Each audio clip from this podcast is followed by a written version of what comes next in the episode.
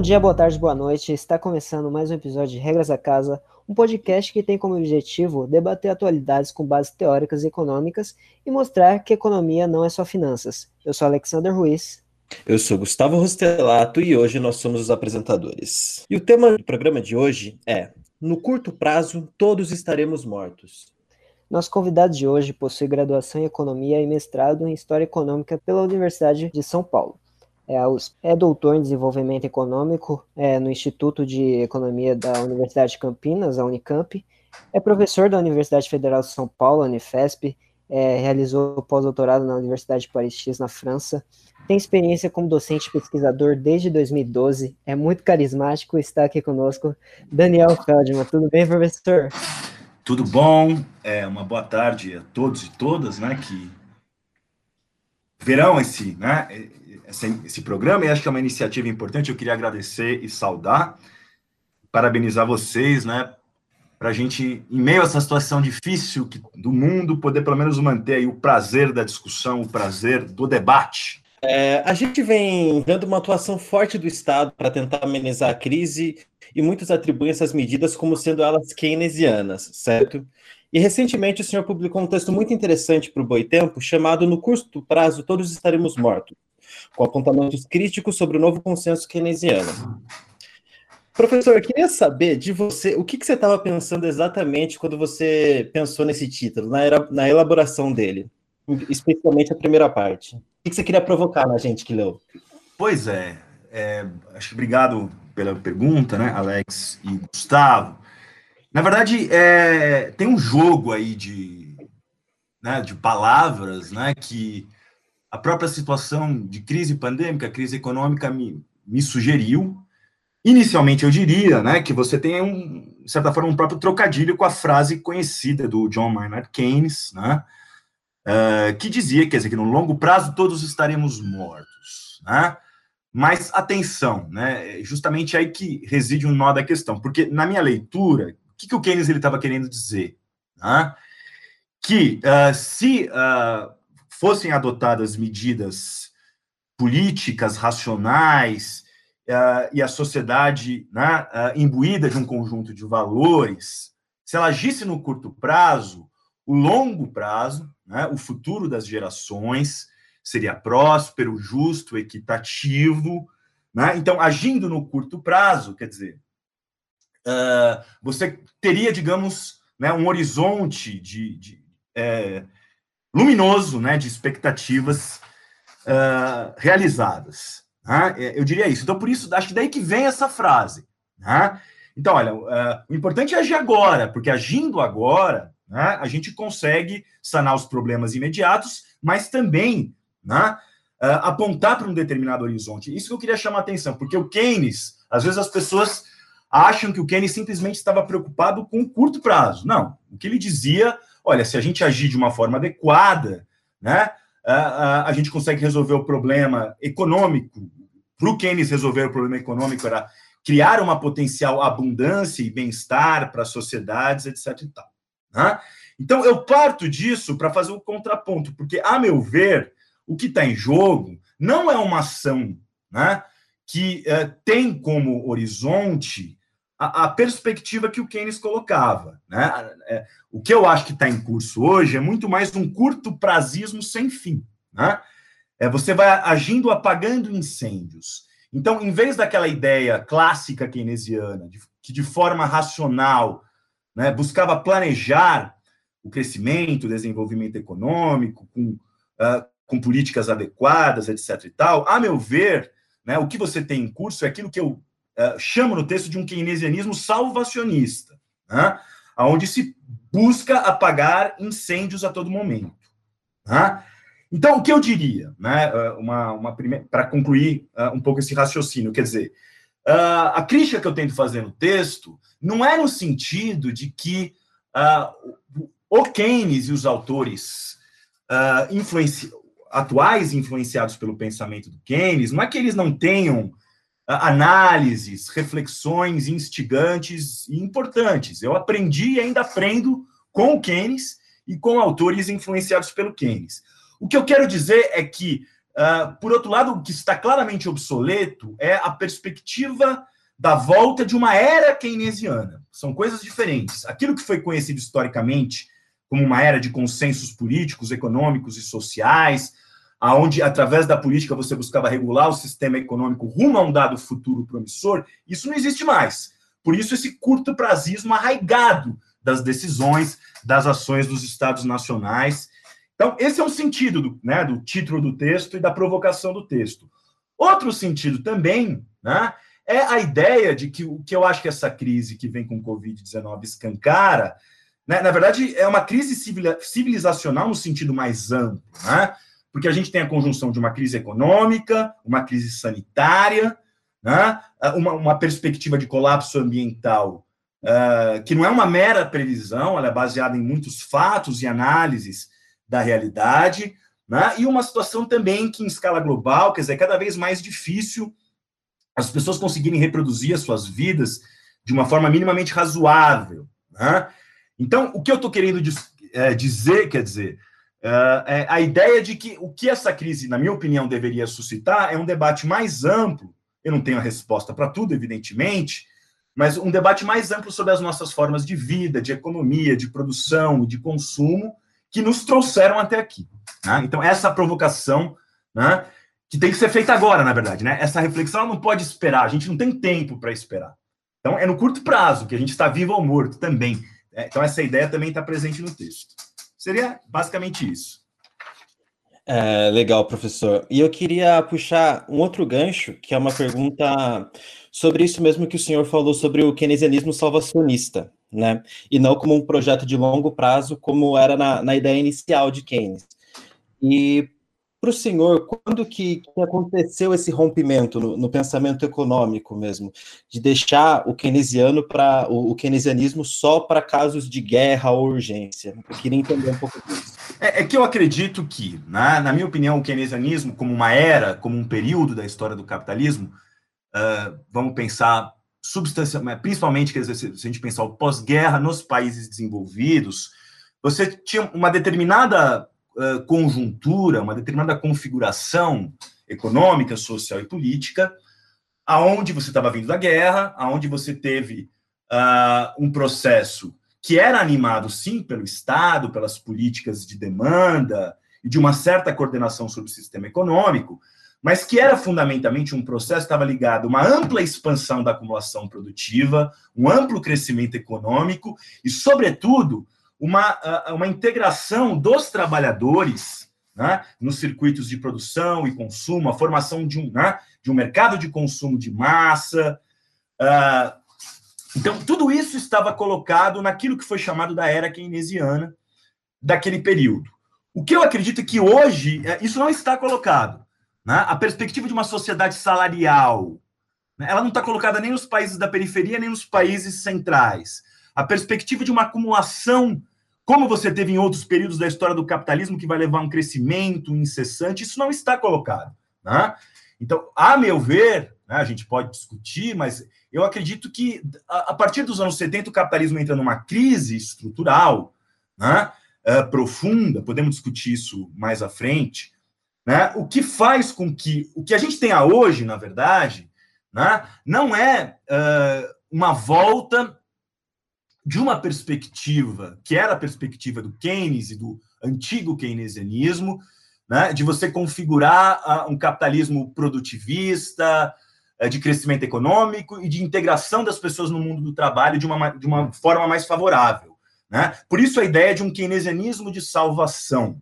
Né? E o que eu estou chamando de um consenso, na verdade, né, no texto, um, um, né, é que é, uh, em função né, da, do peso da crise econômica, né, você acaba chamando, digamos, como uh, um salvador de última instância o Estado Nacional. Isso é verdade. Né? O Estado vem por cima para tentar salvar os capitais, e nesse sentido, eu acho que talvez é, tem uma dimensão do pensamento do Keynes que permanece muito atual, que é aquela ideia de que precisamos salvar o capitalismo dos próprios capitalistas. Eu acho que essa crise denota isso né, de uma maneira uh, muito pronunciada. Então, por alto, né, é, por cima, essas políticas de isenção fiscal, uh, de compra de ativos, né, de intervenção nos mercados, de artilharia pesada, né, é, taxas de juro no chão, quantitativismo, etc. E, tal. e por baixo, aonde for possível, você vai tentando fazer políticas de auxílio, de renda mínima, até para evitar um caos social maior. Agora, isso não é um projeto de futuro, a meu ver, isso é uma administração da crise. Né? O fato de que liberais estejam. E óbvio que existe uma hipocrisia aí, porque você tem gente que falava, eram os campeões da austeridade até semana antes da pandemia, e que agora não, né? Precisa chamar o, o, pai ou a mãe Estado para salvar, para evitar uma hecatombe maior. Né? Uh, mas eu não diria que isso é uma volta né, uh, de uma perspectiva efetivamente keynesiana, né, que pressupunha uma capacidade de coordenação sobre o sistema econômico para tirar o melhor desse sistema econômico. Né? Eu acho que essa que é a questão que, para mim, não se coloca. Né? Eu não sei se eu respondi a tua pergunta. Né? Eu acho que você respondeu bem, sim, professor. Eu só queria entrar mais nessa parte de consenso. Você acha que há mesmo um consenso é, do que, de que caminho a gente deve to, é, tomar nessa na economia, né, nesse contexto de pandemia, ou ainda há muitas divergências entre os países?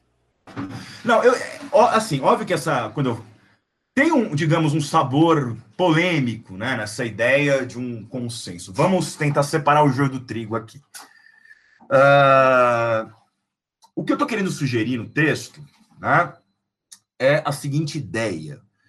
Uh, é óbvio que uh, existe uma, um caráter heterogêneo no pensamento econômico que permanece. Não estou querendo falar que todas as pessoas são iguais, que elas pensam né, de forma uh, homogênea e que não existam dif diferenças importantes. Tá? O que eu sugeri, em primeiro lugar, é o seguinte: olha, é, uh, a crise ela tornou, digamos assim, mainstream esse keynesianismo salvacionista. Aliás, isso não é de hoje. Né? Se você pegar vem desde a crise de 2008, também na crise de 2008, você também teve uma ação de apagar incêndios dos estados nacionais, etc. e tal. Né? Então, de um lado, você tem isso que eu estou chamando de consenso, mas também tem uma outra dimensão que eu busco chamar atenção no meu texto, que é a seguinte: para além né, é, de todas as divergências que existem, são reais e cabem discussão, cabem reflexão, né? eu não quero jogar todo mundo na mesma vala comum, não, todo mundo está pensando igual, não é isso. Mas, por outro lado, o que eu acredito é que existe ainda né, uh, um, uma crença, um apego, tanto de economistas mais liberais, tanto de economistas mais uh, keynesianos ou desenvolvimentistas, uh, em algumas ideias que, para mim, estão muito desgastadas. Uma delas é a ideia de crescimento, desenvolvimento, progresso como fim em si. E eu acho que existe também a, a ideia, na verdade, a divergência que existe no pensamento econômico, a meu ver, seria de como melhor pilotar essa máquina capitalista de produção, etc. e tal, para chegar a este objetivo, desenvolvimento, progresso, etc. e tal. Quando a grande questão que se coloca para mim, e que eu acho que essa crise do Covid apenas escancara, é que a máquina em si que se quer pilotar, ela está avariada, na verdade. Né? Então, é, é uma discussão né, é, que busca dizer o seguinte: olha, seja com políticas um pouco mais intervencionistas, seja com políticas mais liberais, é possível voltar a ter crescimento econômico, integração do mundo, no mundo do trabalho das pessoas, etc. e tal. É isso que eu estou questionando no texto. Né? A ideia de que é possível voltar a uma normalidade, que acho que há muito tempo já não está colocada, né? que possa cumprir essas promessas, seja de um paradigma mais liberal ou de um paradigma mais keynesiano. É isso que eu estou querendo dizer. Né? Então, o consenso está aí. O consenso é, digamos, mesmo que a, a, por trás das divergências que podem existir profundas de avaliação, né? É, é, a meu ver, né, eu acho que uma reflexão crítica sobre o que está tá colocado deve discutir a própria ideia né, da produção pela produção, da acumulação como um fim em si. Uh, essas questões têm que ser colocadas uh, em pauta. Tem a questão do próprio colapso ambiental, né? Porque todo mundo está discutindo, vamos crescer, produzir, desenvolver. Tá bom, mas é justamente essa lógica que está colocando o mundo em xeque, está provocando pandemias, inclusive. Aliás, a pandemia ela não é né, simplesmente uma externalidade. Né? E essa é uma discussão muito importante também. Quer dizer, a pandemia não é uma externalidade que, de repente, ah, aconteceu uma pandemia, né? como se isso não tivesse a ver com a lógica econômica da nossa sociedade. Né? Uh, então, você tem um livro muito interessante, inclusive, de um americano chamado Rob Wallace, que ele fala: olha, a maneira pela qual a gente se relaciona com a natureza, justamente porque a gente coloca esse paradigma do crescimento, do desenvolvimento, não só provocou essa pandemia, como vai provocar outras também. Né? Você está entrando em contato de uma forma totalmente desordenada com a natureza e você vai entrar em contato com patógenos, né? com formas de vida que os animais domesticados, os seres humanos não estão acostumados. Né? Então, eu não sei se ficou clara a minha resposta. Quer dizer, existe, existem visões diferentes. Né?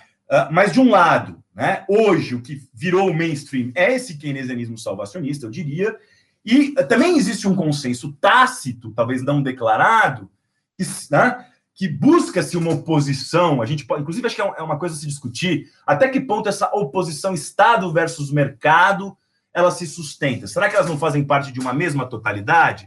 Porque, na verdade, o discurso é um pouco o seguinte: quer dizer, olha, né, eu vou enfatizar mais o polo Estado, mais o polo mercado, né? Mas, no fundo, você tem uma convergência de acreditar que essa lógica deve continuar. Né? A questão é como melhor conduzir essa lógica. E eu, o que eu quero questionar justamente essa lógica, né? da valorização ad eterno, como um fim em si. Né? É, esse é o grande problema para mim. Eu não tenho uma solução, né? mas eu quero abrir o debate sobre isso. Eu acho que é só abrindo o debate que a gente consegue pensar junto. Professor, sobre essa, essa parte do, do Estado e do mercado, você acha que os dois têm papéis importantes para para a retomada do crescimento na economia, seja o Estado com, com, políticas públicas ou políticas econômicas e monetárias e o, e o mercado agindo da forma que age, você, como que você consegue ver essa intersecção entre os dois para melhorar a economia e até resultar no, no, no, final de uma pandemia, assim? Pois é, é que assim, eu acho que tem... É, vou colocar um pouco a minha visão. Óbvio que assim, eu estou colocando uma discussão mais ampla, estou colocando fazendo um questionamento mais geral né? da lógica econômica, da lógica capitalista que a gente vive e de como pensar alternativas. Né? Bom, isso não quer dizer, por outro lado, que você não se deve discutir. Né? Uh, uh, aliás, acho que né, é uma coisa que as pessoas estão discutindo, que eu acho que é, que é importante, por exemplo, quer dizer, né, como é que a economia mundial está saindo dessa crise ou não está saindo? Né? Uh, é, é óbvio que, dada né, a configuração da nossa economia, da nossa sociedade atual, né, é, é de se. É, é desejável, digamos assim, né, que você busque fazer políticas bom, que garantam um mínimo de emprego, que tentem né, evitar talvez um, colapso maior, que é o que está sendo feito, na verdade. Né? então, essas políticas, né, o Estado está sendo chamado essa política salvacionista, porque eu acho que o mercado, no atual momento, acreditar que uma lógica pura de mercado né, uh, vai permitir que haja uma recuperação seria uma, falácia. Eu acho que se você não tivesse essa intervenção, né, tal qual como em 2008, você teria um colapso muito maior do capitalismo. Aliás, essa é uma coisa interessante, Gustavo, de pensar também, que, na verdade, é, voltando à questão do Estado e mercado, porque, uh, uh, na verdade, o, o, que você tem né, uh, no capitalismo contemporâneo é que, se você não tem um Estado planejador, como você tinha em outros tempos, é totalmente inimaginável que essa financiarização do capitalismo, essa política que vai inflando os ativos financeiros, né? Porque o que é o nosso capitalismo? Um capitalismo cada vez mais baseado em dívidas, em bolhas de crédito, bolhas de ações, né? mas Primeiro, se você não tem um salvador de última instância, que são os bancos centrais, né, uh, uh, para num momento de crise você tentar garantir, né, uh, evitar um desmoronamento maior, a crise seria muito pior. Né? Agora, olhando num cenário mais de, de, de médio prazo, algumas coisas que eu acho que me parecem. Tudo bem, você está, olha, né, você está evitando uma, uma catástrofe maior. Mas, a meu ver, né, é, é eu, eu sou muito. Eu questiono que uh, a partir daí você vai configurar uma, uma, uma, possibilidade de uma efetiva recuperação. E aí, seja via Estado e seja via mercado, né, na minha opinião. Né? Uma questão interessante, não sei se vocês acompanharam, por exemplo, que o próprio. O próprio Banco Central americano agora ele anunciou para o mercado que ele vai manter essa política de injeção de liquidez, vocês viram? Até o fim dos tempos. Né? Porque eu acho que a financiarização né, ela virou né, a financiarização não é a culpada do baixo crescimento econômico, eu acho. Né? Na verdade, a, a, minha leitura é que o capitalismo, né, a sua dinâmica de acumulação, ela já está muito tempo falha, e a, a financiarização é uma fuga para frente disso. É uma tentativa, né, é, é, de, através de crédito, de bolhas de ativos, você criar uma, uma dinâmica é, de, de, enriquecimento, de valorização, de tentar antecipar o futuro. Né? Para usar uma, uma, expressão do alemão chamado Wolfgang Streich, é você tentar ganhar tempo. Na verdade, o que, que os estados nacionais vão fazendo? Acho que eles vão endossando essa lógica. Né? É, você pensar nesse volume de políticas monetárias de juros quase zero, né, de garantias de compra de ativos, você vai tentando evitar que essa bolha gigantesca de ativos financeiros que circula pelo mundo, ela desmorone. Né? Agora, isso, a meu ver, é um efeito de uma dificuldade da acumulação produtiva de capital.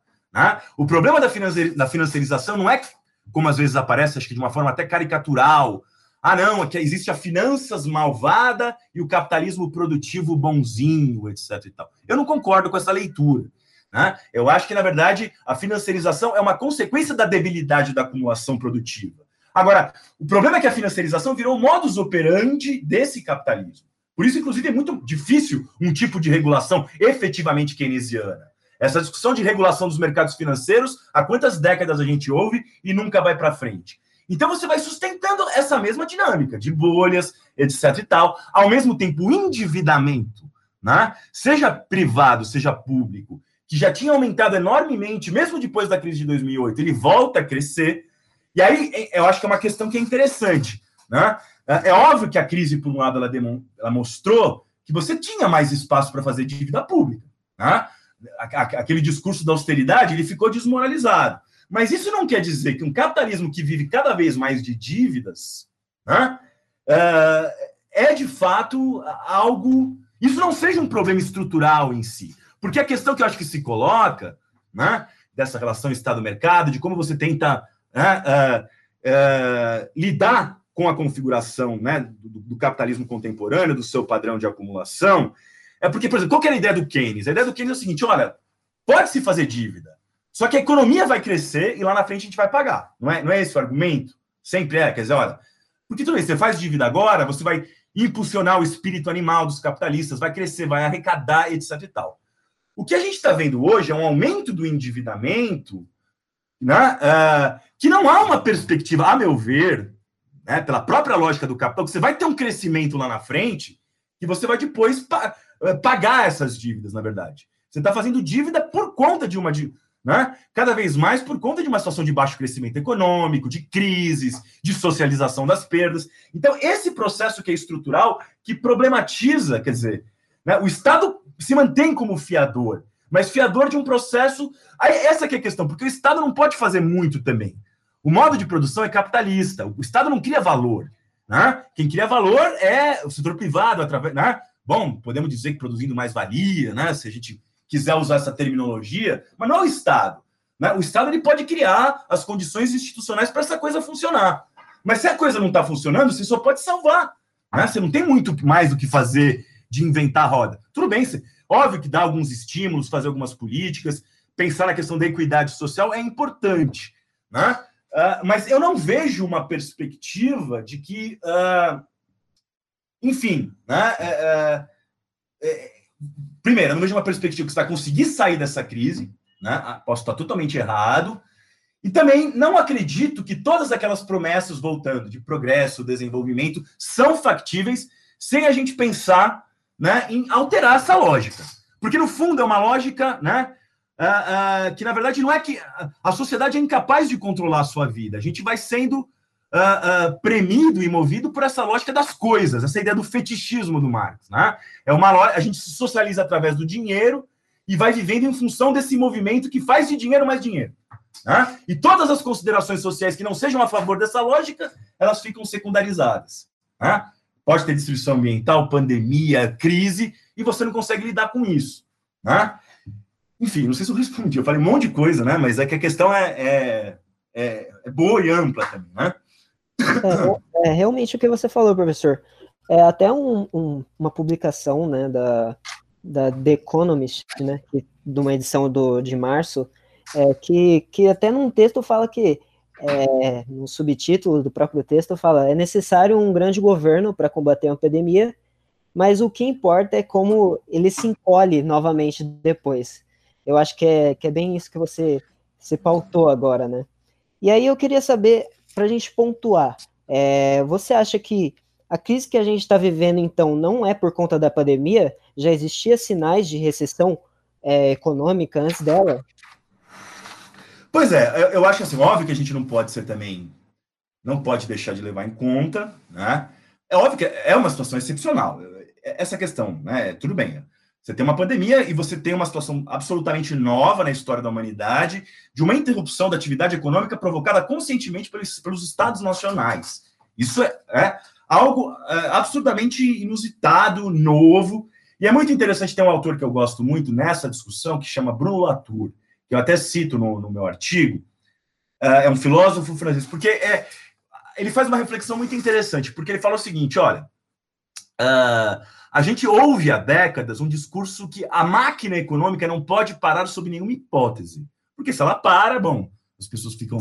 É, não podem né, consumir, produzir, se alimentar, vestir. A gente vive em função disso. E você não pode parar de forma alguma a máquina econômica. O que acontece é que na pandemia, de uma forma. É, é, não de uma forma né, desejada pela sociedade, mas uma forma imposta. Né?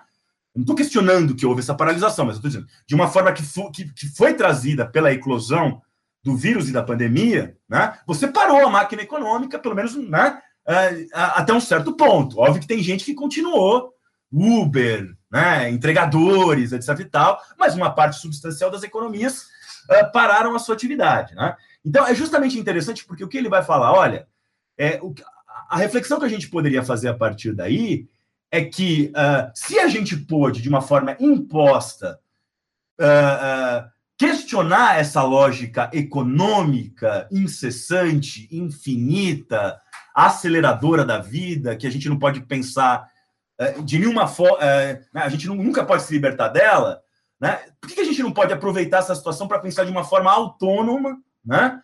de outras formas de organização da produção, do consumo, que não sejam essas. Então, essa é uma reflexão interessante. Né? Mas aí eu fiz só é, é, é, essa digressão para voltar na tua questão. Eu acredito que o problema. Né, é, bom, então, assim, óbvio que a pandemia em si ela, né, ela tem um efeito econômico gigantesco. Mas o uh, uh, que, que eu queria chamar a atenção? Né? Você tem vários indícios também de que há décadas também você. Eu acredito que isso é uma crise estrutural do capitalismo. Né? E, a meu ver, né, isso óbvio que é controverso, tem pessoas que podem, pensam diferente, mas eu acho que assim, o próprio capital ele, ele tem uma, uma dinâmica em si mesma, que ele, ele é uma coisa, ele é uma máquina meio autodestrutiva. Por quê? Né? O capital ele precisa cada vez mais incorporar trabalho vivo para produzir valor. Né? Então, é, é aquela coisa do Marx mesmo, quer dizer, o D de linha, né, o DM de linha, você precisa incorporar trabalho excedente para ir se valorizando. Mas a mesma lógica de concorrência do capital, que vai cada vez mais uh, uh, suscitar tendências de mecanização, de racionalização da, da, produção, de novas tecnologias, tendem a tornar o trabalho vivo na produção cada vez mais obsoleto. Né? Então, é isso que o Marx vai chamar de contradição em processo. De um lado, o capital não vive sem o trabalho vivo, mas de outro lado, como o capital não, né, não é consciente, ele é uma relação social, né, a própria concorrência vai expulsando esse trabalho vivo, enfim, e você vai criando, então, cumulativamente, dificuldades para a valorização desses capitais. Então, isso vem dos anos 70. Eu acho que dos anos. É, o crescimento que você teve no pós-guerra, né, a partir dos anos 70, ele é muito menor. Não só o crescimento, como a acumulação produtiva, né, os investimentos efetivamente produtivos. Você não consegue ter uma lucratividade que dê vazão a blocos de investimentos como você teve em outros momentos. Por isso que eu digo que a financiarização e todas as consequências de instabilidade que ela traz né? Na minha leitura, é muito mais uma consequência dessa situação que uma causa. Né? Uh, então, o, o, que eu queria dizer é que assim, o capitalismo em si mesmo ele é cada vez mais suscetível a crises. Né? Se você pegar dos anos 70 para frente, o número de crises econômicas que você tem, você nunca teve né, crises conjunturais. Né? Nem, além da crise de 2008, que foi uma crise global, e essa que é uma crise global, mas você foi tendo uma série de crises financeiras e uma dinâmica de baixo crescimento e de baixa acumulação produtiva de capital. Né? Ah, então, eu acredito, olha, eu não, é óbvio que seria. Né, a gente teria uma crise como essa em 2020, né? É, é óbvio que eu, eu não ousaria fazer uma previsão nesse sentido. Né? Mas essa dinâmica instável de um capitalismo que vive de bolhas, que vive da inflação de ativos, né? você vai vivendo, quer dizer, a, a proporção de ativos financeiros no mundo, né? ela vai crescendo enormemente em relação ao PIB, e é óbvio que isso tem um limite também.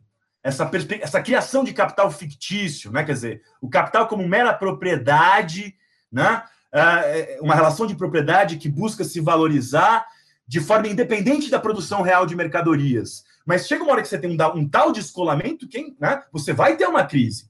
Né? Agora, quando vai ser essa crise, eu não sei exatamente. Talvez a pandemia tenha sido a faísca que. Né? Mas, mas a pandemia em si não explica a dimensão do que está acontecendo. Né? Por que, que você tem essa necessidade de fazer políticas monetárias tão ousadas? De sair comprando título podre, né, crédito, comprando títulos no mercado secundário, porque justamente o que sustenta a riqueza capitalista são esses ativos financeiros. Né? É, você não pode desvalorizar esses ativos de uma forma abrupta. Então, o Estado atua para tentar mitigar, para tentar minimizar isso daí. Né? Uh, então, esse é um aspecto. Agora, uma coisa que eu acho que é interessante também, que eu já comentei em um passant, Alex, é que eu não concordo também com a ideia, né, né é, porque, por exemplo, essa, a própria ideia de externalidade na economia. O que é uma externalidade? Né? É, ah, eu já vi esse discurso. Não, mas a pandemia é uma seríssima e gravíssima externalidade, algo. É que é muito difícil dizer que isso é uma externalidade. Né? Ah, porque, ah, então quer dizer que a pandemia não tem a ver com as nossas formas de produção, de relação com a natureza, né?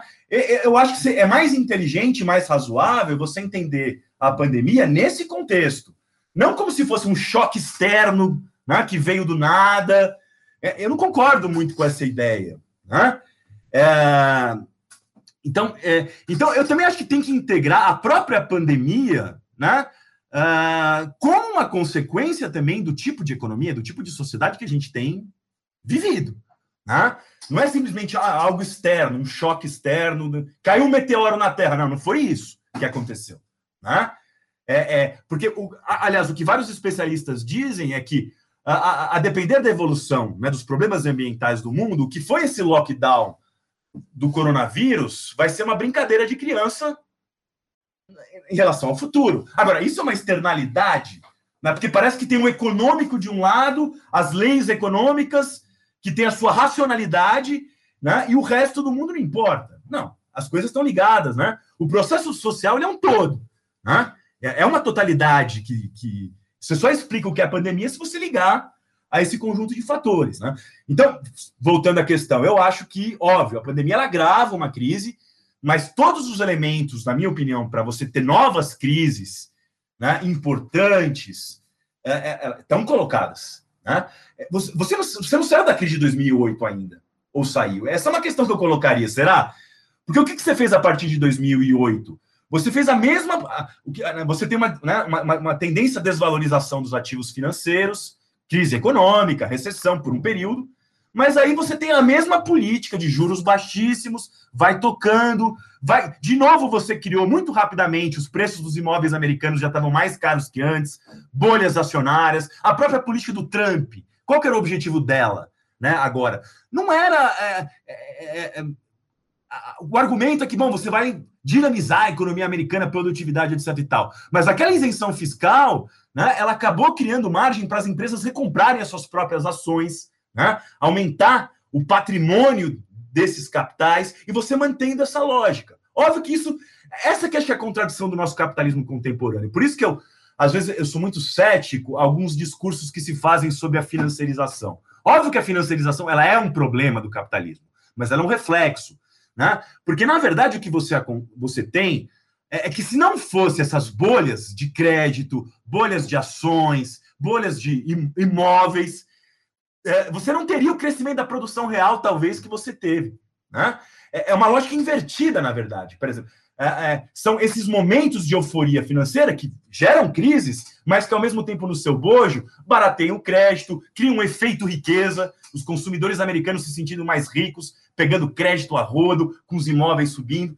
Então, é esse tipo de capitalismo que eu acho que é difícil uma regulação, um planejamento keynesiano, para voltar à questão inicial. Né? Esse tipo de capitalismo é, é muito complicado, a meu ver, você conseguir criar um arranjo institucional que isso volte. Né? Enfim, é isso. Sobre esse é. tema. É, então, professor, mas você acha que essas políticas feitas até agora, sendo elas monetárias ou fiscais, estão dando certo é, nesse contexto de pandemia, ou até mesmo para tentar adiar isso que você pensa como um, declínio desse sistema de produção? Não, eu acho que elas. Bom. Então, o problema é que assim, é, é a gente pensar o que, que seria exatamente dar certo, né, Alex? Eu acho que. Se você dizer, bom, você até agora, né? Bom, você evitou uma catástrofe maior, bom, você conseguiu esse objetivo, né? É, tá bom, né? Você você tem bom, setores, você tem uma time da recuperação econômica. Ao mesmo tempo que é fundamental também é perceber também como essas políticas, né? Elas provocaram uma euforia nas bolsas de valores, né? Que tem a ver com o padrão de acumulação do capitalismo contemporâneo também. Isso, isso é, é, é algo fundamental. Uh, mas o que, que, seria dar certo? Essa é a questão. Né? Se dá certo, é a ideia. Voltando, aí voltar uma coisa que eu falo no texto também. Porque, por exemplo, vamos pegar o relatório do Fundo Monetário Internacional. Né? O que, que o relatório do eh, o relatório do Fundo Monetário Internacional agora em abril eu li, eu, eu comento, eu comento no, no artigo, né, que a gente está debatendo. Ele fala o seguinte: olha, uh, uh, mais de 10 vezes tem a palavra normalidade. Né? Vamos voltar à normalidade. Agora são políticas de exceção, inclusive o FMI propondo coisas que ele nunca tinha proposto antes. Né? Não só uma política fiscal muito mais pronunciada, mas até uh, perdão, moratória de dívidas de países subdesenvolvidos, certos, né, certos controles de capitais.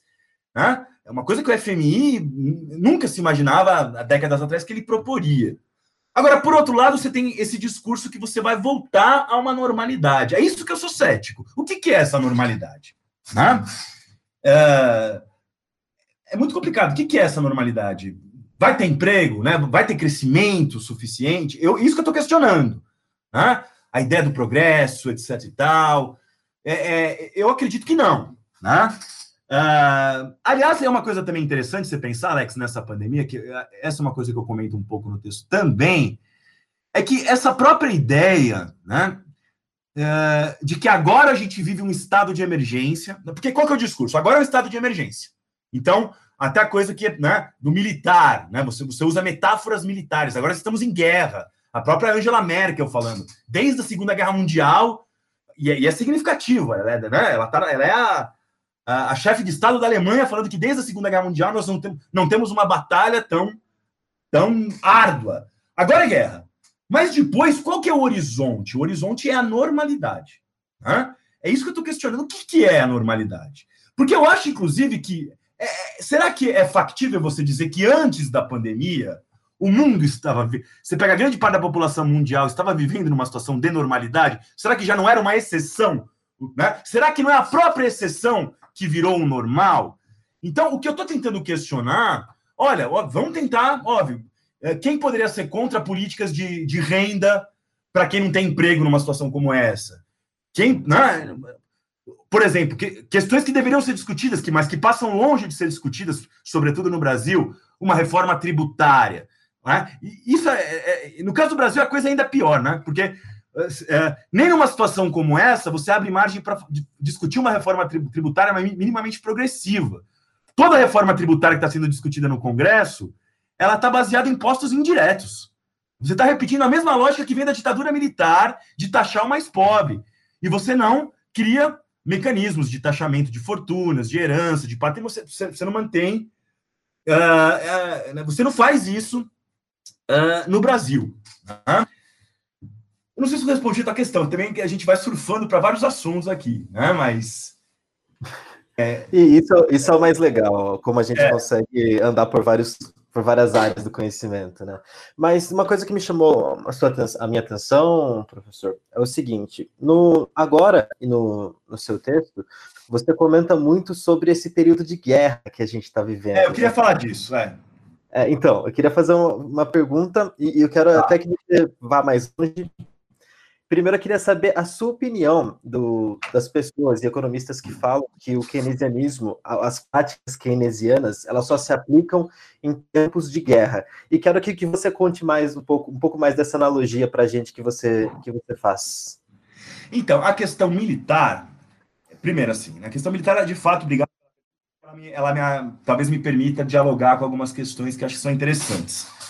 Porque ela aparece em diferentes dimensões no artigo e, e, e no debate que eu acho que a gente está chamado a fazer. Porque, só uma precisão, Gustavo, eu não falei de, é, diretamente, pelo menos não é, talvez eu me expressei mal no texto então, mas eu, eu, eu, eu, eu não acredito que o keynesianismo ele só funciona numa situação de guerra. Não é exatamente isso. Eu vou comentar um pouquinho isso daí daqui a pouquinho, mas é, não é exatamente isso que eu queria dizer. Eu queria, o que eu parto são de algumas constatações. Uma que eu acabei de fazer. Né? É, de repente, você está. Bom, estamos numa situação de exceção. Né? É, é, então, você tem um reconhecimento. Eu acho que essa situação de emergência, de exceção, já vinha de antes, mas tudo bem. Agora você tem um reconhecimento dos estados, dos governos, das instituições, que vivemos numa era de emergência, numa era de guerra, de uma grande batalha.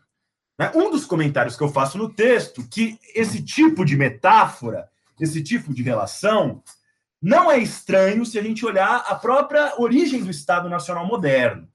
Porque o Estado Nacional moderno ele surge de uma dinâmica bélica, de uma né, o próprio capitalismo moderno e a formação dos seus estados, né, uh, tem muito a ver uh, com uma dimensão militar que você precisa criar relações de assalariamento para exércitos, indústrias modernas para a época para produzir uh, diferentes uh, uh, armas, etc. e tal. Né? É, é, quer dizer, isso vai suscitando né, uma dinâmica de circulação do dinheiro né? e, ao mesmo tempo, uma centralização política em torno do Estado, que vai passar a ter um monopólio da violência e vai constituir, dentro de determinados territórios, os seus estados nacionais. Então, a origem do capitalismo e a origem do Estado moderno, eles estão ligados a essa coisa da guerra, essa coisa militar. Né? É, então, então, isso é uma coisa que me chamou a atenção de um lado. Por outro lado, o que eu tô ah, assim, o que eu queria dizer é o seguinte: não vamos ser injustos com Keynes também, né? Porque na verdade o que eu chamo a atenção a, a, a atenção no texto é o seguinte: uh, quer dizer, o keynesianismo ele tem aquela preocupação com as políticas de demanda efetiva, tem até aquelas frases dele, olha, vamos abrir tapa buraco no chão, vamos construir pirâmides porque isso gera emprego, etc e tal. O que eu quis, a, a, a ironia da história contra o Keynes, o Keynes ele era um pacifista, ele era um liberal pacifista, você vê a vida dele, né? Ele não era, né? A, ele não tinha, pelo menos até onde eu, né, eu conheço a obra dele, ele não tinha uma mentalidade imperialista ou belicista, né? Uh, agora, objetivamente na história do capitalismo, aquilo que foi chamado o período do keynesianismo realmente existente, o que sustentou aquela onda do pós-guerra? Você não entende aquele crescimento econômico, né? Se você não entende, se você não, se a gente perde de, se a gente perde de vista que junto com ele você tem um complexo militar industrial dos Estados Unidos, uma grande fonte de demanda efetiva daquelas economias e seus efeitos multiplicadores é aquele orçamento bilionário militar. Então, ao mesmo tempo que, né, tudo bem, você está generalizando né, uma vida melhor em termos de consumo para as populações, todo mundo tem carro, geladeira nos países ricos, né? Mas, ao mesmo tempo, você está fazendo míssil para sustentar aquela economia, está fazendo. Né, é, é, então, essa analogia que eu quis fazer. Quer dizer, que a sustentação da demanda efetiva ela pode depender de coisas pacíficas, mas pode depender também né, de coisas não pacíficas. Aliás, essa é uma das contradições do nosso tempo, porque se você pegar, mesmo depois da Guerra Fria, onde se acreditava que o mundo entraria numa dinâmica de redução dos orçamentos militares, porque, enfim, acabou o conflito União Soviética e Estados Unidos, você tem um crescimento generalizado dos orçamentos militares. Né? Aliás, essa é uma, é uma política que o Estado não abre mão. Né? Ah, ah, o gasto com com uh, militar, muitas vezes em detrimento a serviços públicos, a outras atividades, ela é uma constante. Né? Uh, uh, você não faz ajuste fiscal nos gastos militares, ao contrário, você tem uma ordem global cada vez mais convulsiva, né? talvez até pelo fato de você não a coisa ser mais anárquica que na época da Guerra Fria, né? Que você tinha claramente uma polarização. Hoje você tem uma situação muito mais incerta. Você tem novos atores surgindo, você tem um questionamento da hegemonia americana, China e Rússia de um lado, e os países vão se armando até os dentes, né? Uh, então é um pouco esse questionamento que eu faço, né? Uh, então, óbvio que não é culpa do Keynes isso, né? É, é, é, um pouco. Mas, por outro lado, também, né? É, o que eu quero mostrar é, é uma crítica, né? Uh, ao que é, né? O militarismo, a indústria bélica, né? Essa é uma das coisas que a gente tem que questionar. Para que produzir isso? Né? Voltando àquele ator que eu falei, o Bruno Latour, ele, é isso que ele coloca, olha. Né? O que, que é uma sociedade que investe seus recursos, a capacidade material, intelectual, para ficar criando meios de destruição, por exemplo? Né? Pra, junto com a questão do colapso ambiental que eu já comentei. E, por fim, essa questão militar, Gustavo, eu diria que ela é fundamental no caso do Brasil. Né? Porque tem a ver o que, que você está vendo no Brasil recentemente. Na verdade, as pessoas discutem ah, um possível golpe militar no Brasil. Mas o golpe militar já foi dado. Você tem 3 mil militares no poder. Né? E numa situação diferente, porque eles estão num governo que ganhou a eleição, mas eles, os militares estão lá. Agora, o que, que, me, o que me chama atenção nessa questão né, é que é uma situação muito diferente uh, de outros períodos da história econômica do Brasil, da história política e social do Brasil. Porque uh, no Brasil, é, é uma questão importante, que no Brasil, eu diria que essa relação militarização-industrialização ela sempre foi muito evidente. Né? Vamos pegar Estado Novo, militares, soberania nacional, militarismo e industrialismo. Né? A mesma coisa na época do, do, do Geisel, principalmente no segundo PND. Né? Brasil potência, inclusive né, que, uh, querendo produzir uh, energia nuclear, a revelia dos Estados Unidos aqui dentro. Você tem. Mas, mas acho que tem uma diferença muito substantiva agora em relação ao passado.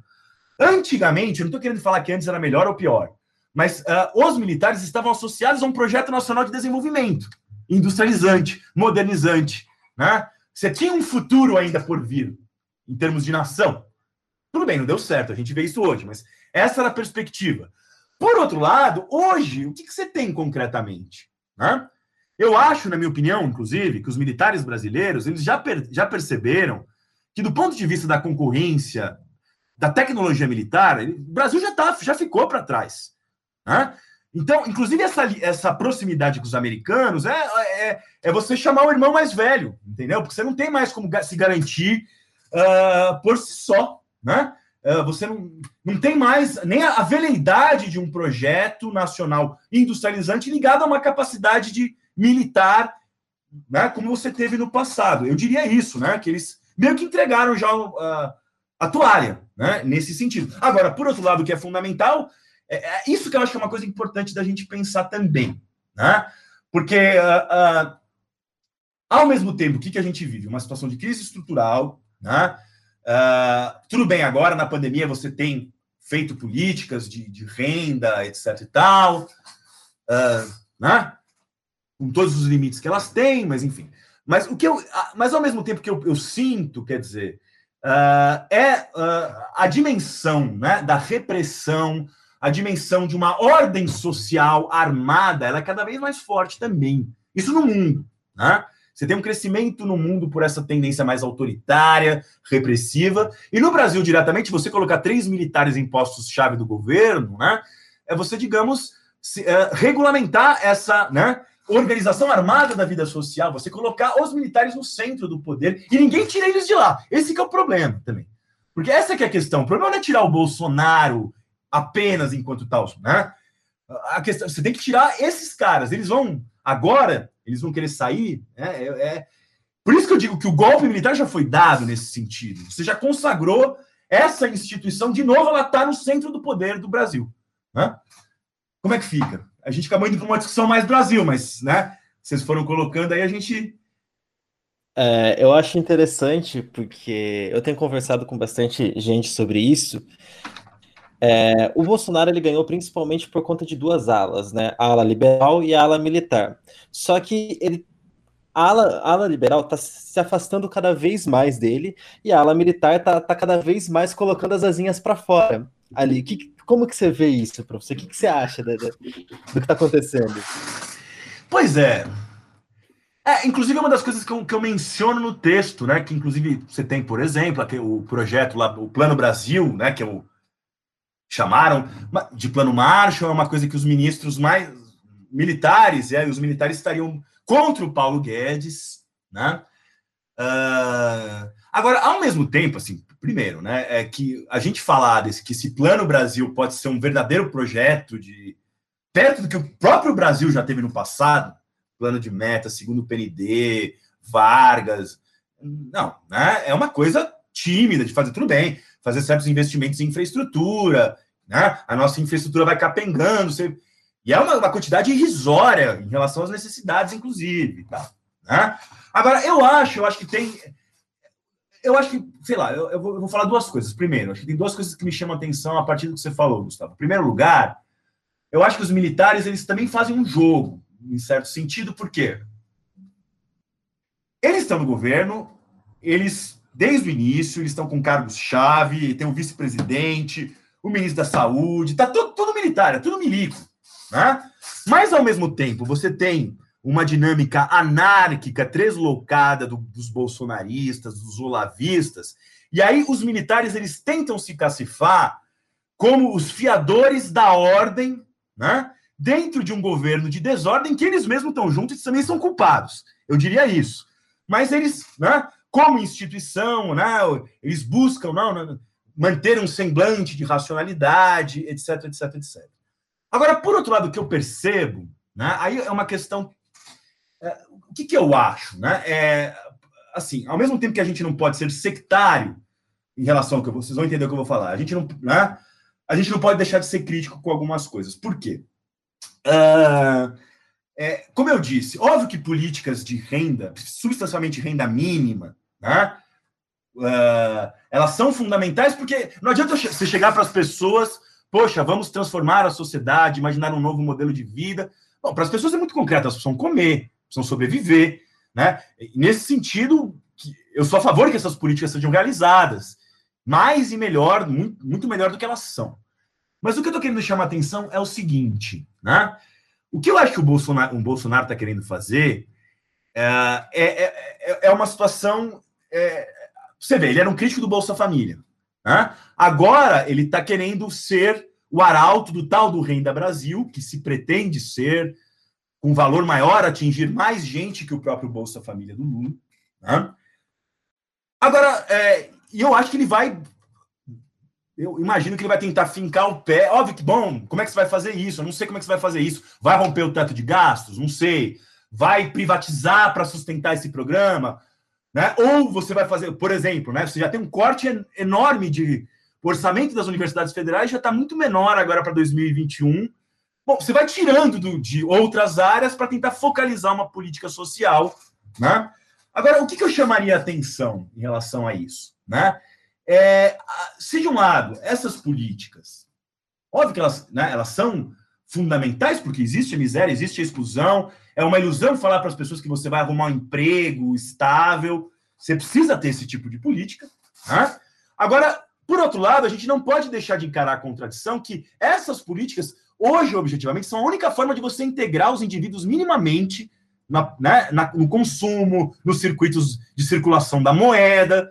E isso que o Bolsonaro está fazendo. Se você pegar, isso é muito interessante. Eu participei com o professor Fábio Luiz, da Unifesp. Há um mês atrás, a gente fez uma reunião com professores da Índia, da Filipinas, todo lugar que tem governo de extrema-direita. Né? Tinha gente da Índia, Filipinas, Turquia e todos os lugares é igual. É uma política da politização da agressividade, do ódio, do inimigo interno, mas em todos esses lugares você tem políticas de renda mínima, de transferência de renda. Né? Porque, é, então, essa questão que, que, que, eu acho que a gente tem que pensar também. No Brasil, essa é uma questão que eu coloco muito. Quer dizer, no Brasil, desde os anos 80, quando o horizonte de um projeto nacional que ia incorporar todo mundo foi desmoronando, Aí você tem fôlego com o fim da inflação, com o Fernando Henrique, a alta inflação, porque inclusive você desconcentrou renda com isso.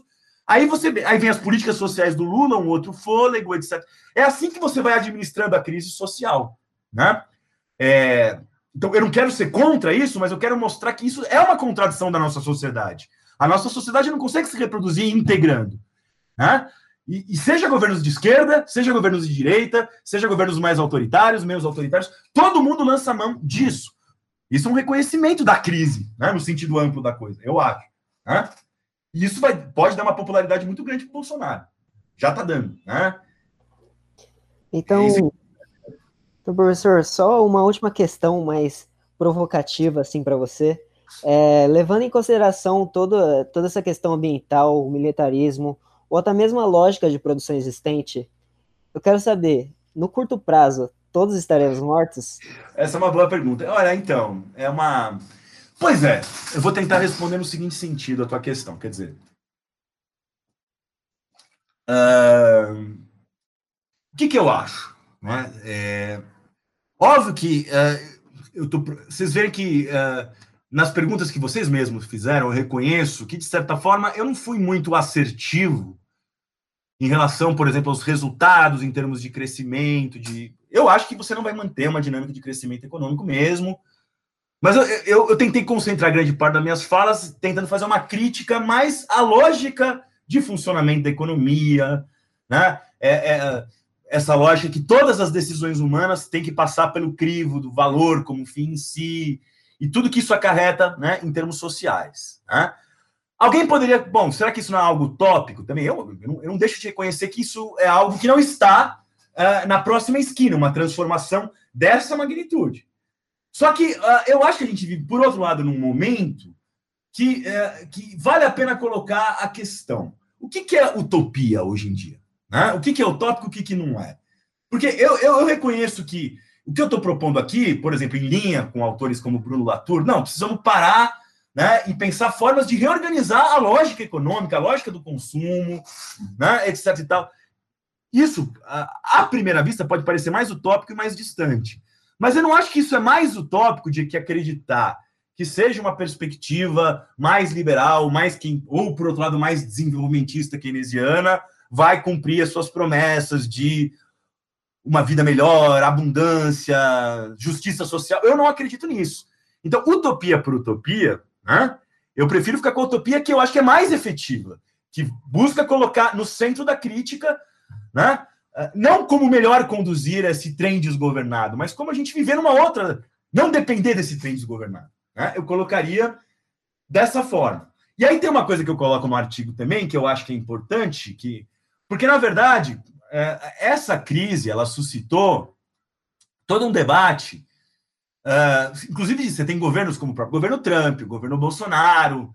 Bom, dane-se as vidas, né? Digamos assim. Morre todo mundo, libera. O que importa é a economia. Né? Óbvio que isso é uma política darwinista, que diz muito né, sobre essa lógica de concorrência de todos contra todos que a gente vive, destrutiva. E óbvio que ela tem que ser criticada. Né? Só que eu acho, por outro lado, que de uma forma Óbvio que de uma forma é, que a gente tem que criticar, mas eles não de... quando eles falam que é, a lógica econômica da, da, da, nossa sociedade e a vida elas têm uma incompatibilidade, é isso que eles estão falando, de certa forma. Né? É, eles não estão deixando de falar uma verdade. Né? Não é que, que eu defendo o que eles falam, mas, de fato, a lógica econômica das nossas sociedades é cada vez mais destrutiva, cada vez mais excludente, né? É, cada vez mais a reprodução da vida das pessoas é difícil, numa situação que não precisaria ser assim. Né? Vamos pensar no problema econômico clássico que nós aqui nas faculdades de economia sempre encaramos, o problema da escassez. O problema da escassez ele não existe em termos tecnológicos e materiais para resolver os problemas mais prementes das pessoas. A escassez, eu acho que ela é reproduzida porque o que é escassez na nossa sociedade? É escassez de valor, escassez de dinheiro. Né? O capital, enquanto tal, ele reproduz a escassez porque ele, ele é o fim dele mesmo. Né? Você só consegue viver em função dessa, dessa lógica. Então você sempre vai reproduzindo escassez. Preciso vender a minha força de trabalho, preciso valorizar o meu capital. Mas não existe escassez como existia em outras épocas da história, né? que você tinha uma relação com a natureza muito precária em termos técnicos e materiais. Não, pelo contrário. Né? Hoje você tem uma capacidade muito maior do que em outras épocas de pensar nessas outras formas de vida, produção e consumo. Porque eu acho que esse é o caminho para reconciliar vida e economia. Você está entendendo? Porque assim, não adianta só criticar. Porque, ah, não, né? Pô, Porque eu acho que é falso também dizer, é uma opinião minha, eu posso estar sendo um pouco pessimista, mas é falso dizer que dá para manter a mesma lógica econômica que a gente vem levando e você garantir uma vida boa, etc., né, eh, para todo mundo. Né? Esse é o meu ponto. Né? Essa é a verdade né, é, do discurso de um Trump, de um Bolsonaro. Verdade não no sentido de defender o que eles propõem, mas eles acabam por verbalizar, deixar escapar uma verdade do que é a nossa sociedade. A nossa sociedade é, sim, uma sociedade que a lógica econômica está contraposta à vida. Eu acredito nisso. Tá? Por isso que eu acredito nessa utopia que tente, pelo menos, encarar o problema. Não quer dizer que eu vou resolver, mas você levantar um problema é o primeiro passo para você né, tentar torná-lo efetivo. Né? É isso que eu acredito. Enfim, né? Eu não sei se eu respondi, né? Nada eu sei se eu respondi, mas eu fui aqui jogando ideias aqui, provocações. É. Mas, mas acho que tá certo. A gente precisa pensar, pensar, pensar, até que um dia, talvez, quem sabe, a gente encontre uma solução, né, professor? Queria agradecer muito a sua participação aqui, agradecer por esse conhecimento que você transmitiu para a gente, e agora a gente vai para um quadro chamado Utilidades.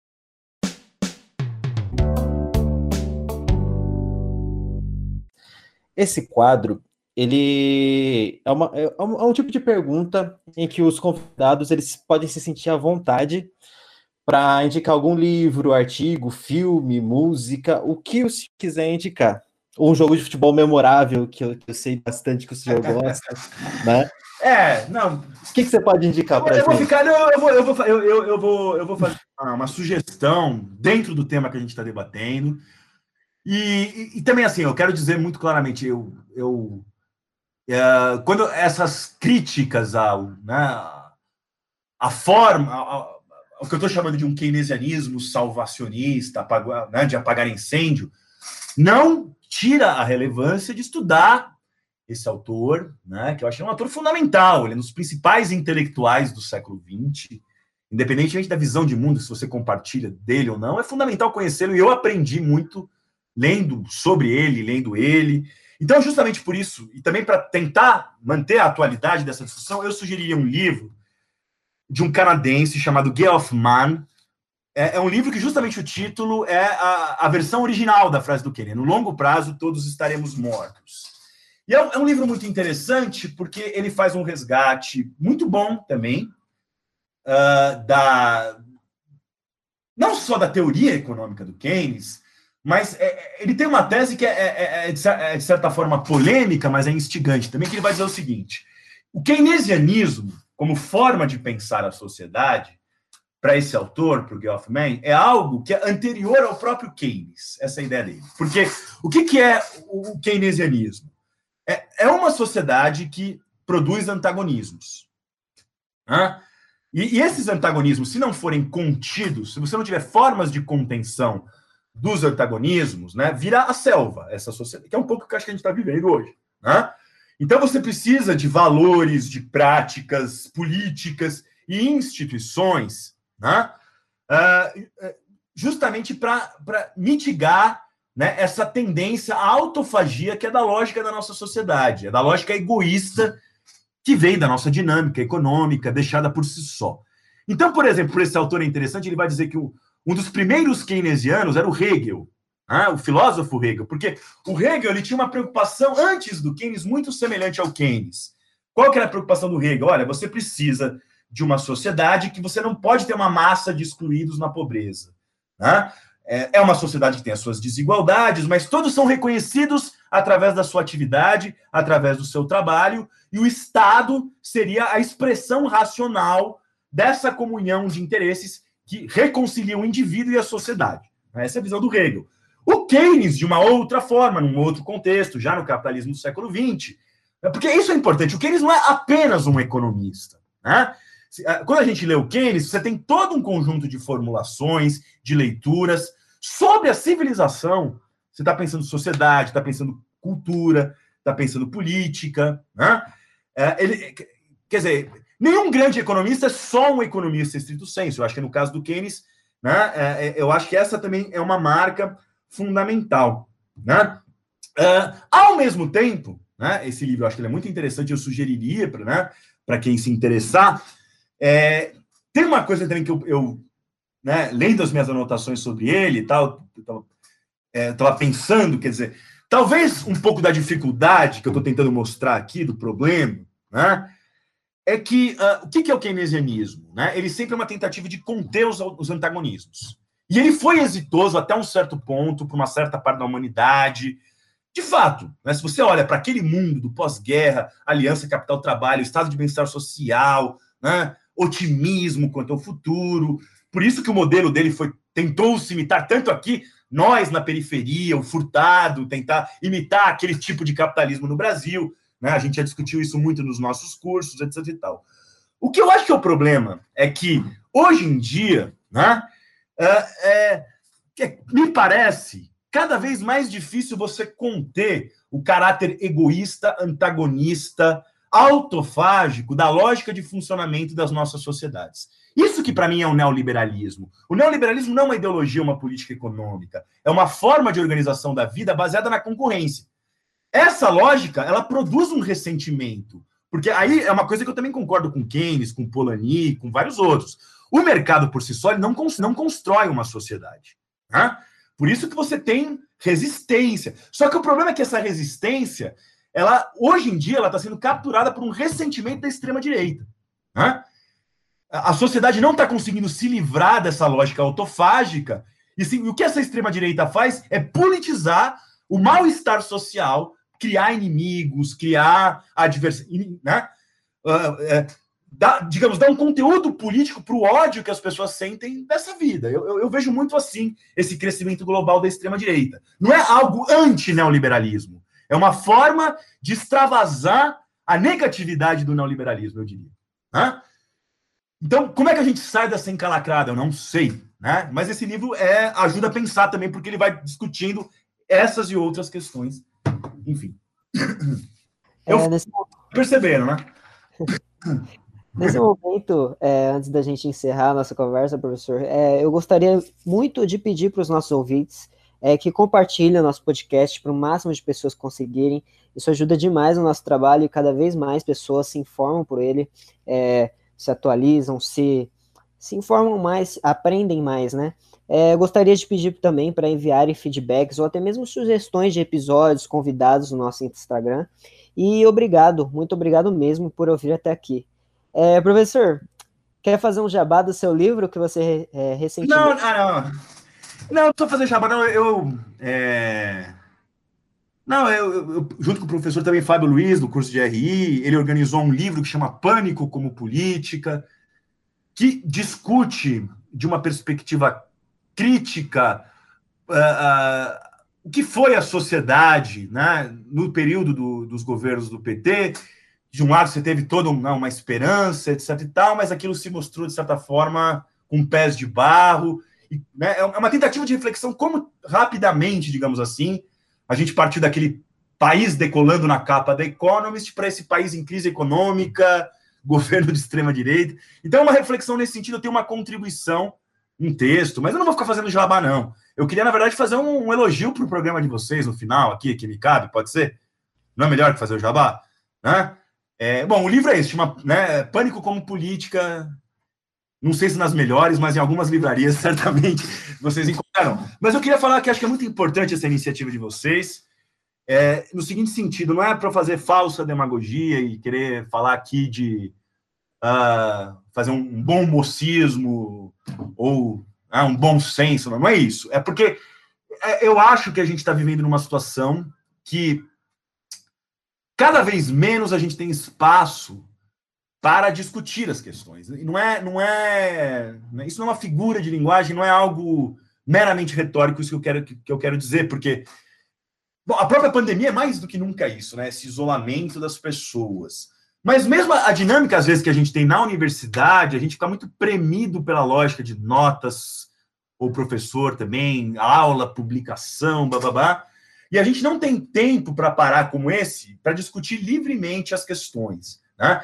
Eu acho que isso é fundamental, né? É, porque, independentemente se as pessoas vão concordar ou não com o que eu disse, com as questões que vocês levantaram a partir desse podcast, é que ou a gente tenta parar um pouco, se distanciar dessa confusão toda, econômica, social e política, e pensar, e começar a pensar em alternativas, ah, em perspectivas, de uma forma aberta, né? Acho que ninguém é dono da verdade, ninguém tem uma receita de bolo pronta. Eu acho que esse tipo de iniciativa é, é muito bom nesse sentido, de vocês trazerem temas para debater de uma forma aberta, livre, com perguntas variadas, né? Que foge um pouco do script também do que é a aula convencional, que tem a sua seu motivo de ser, mas às vezes não permite que a gente avance para algumas reflexões que são fundamentais, né? Agora é isso, né? Já, já enchi demais a bola de vocês também, não vou ficar.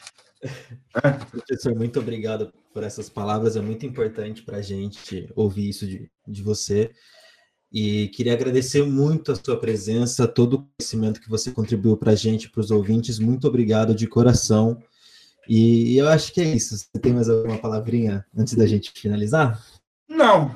Eu queria mandar um abraço a todos e todas que vão assistir.